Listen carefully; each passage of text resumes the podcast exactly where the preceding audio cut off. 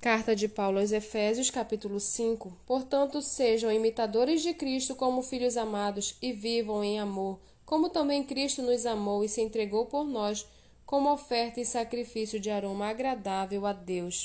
Que a imoralidade sexual e toda impureza ou avareza não sejam nem sequer mencionadas entre vocês, como convém a santos.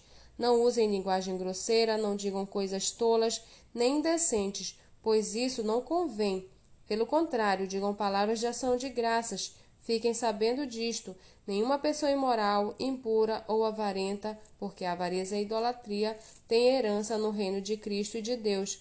Não se deixem enganar com palavras vazias, porque a ira de Deus vem sobre os filhos da desobediência por causa destas coisas.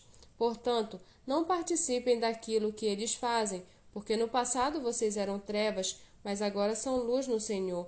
Vivam como filhos da luz, porque o fruto da luz consiste em toda bondade, justiça e verdade, tratando de descobrir o que é agradável ao Senhor e não sejam cúmplices nas obras infrutíferas das trevas, pelo contrário, tratem de reprová-las, pois aquilo que eles fazem em segredo é vergonhoso até mencionar, mas todas as coisas, quando reprovadas pela luz, se tornam manifestas, porque tudo o que se manifesta porque tudo que se manifesta é luz. Por isso é que se diz: Desperte você que está dormindo, levante-se dentre os mortos e Cristo o iluminará. Portanto, tenham cuidado com a maneira como vocês vivem e vivam não como tolos, mas como sábios, aproveitando bem o tempo, porque os dias são maus.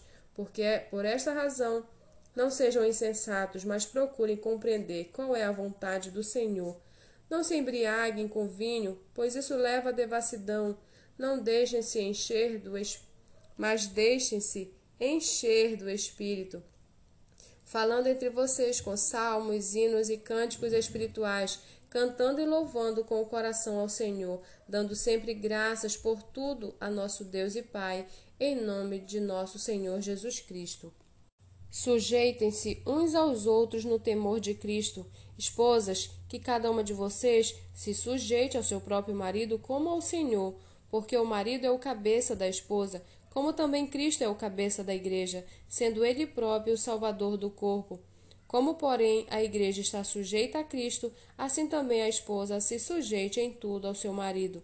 Maridos, que cada um de vocês ame a sua esposa, como também Cristo amou a igreja e se entregou por ela, para que a santificasse, tendo-a purificado por meio da lavagem de água pela palavra, para apresentar a si mesmo como igreja gloriosa, sem mácula, nem ruga, nem coisa semelhante, porém santa e sem defeito. Assim também o marido deve amar sua esposa como ama o próprio corpo. Quem ama a esposa, ama a si mesmo, porque ninguém jamais odiou seu próprio corpo. Ao contrário, o alimenta e cuida dele, como também Cristo faz com a Igreja, porque somos membros do seu corpo. Eis porque o homem deixará o seu pai e a sua mãe e se unirá à sua mulher, tornando-se os dois uma só carne. Grande é este mistério, mas eu me refiro a Cristo e à Igreja. No entanto, também quanto a vocês, que cada um ame a sua própria esposa como a si mesmo, e que a esposa respeite o seu marido.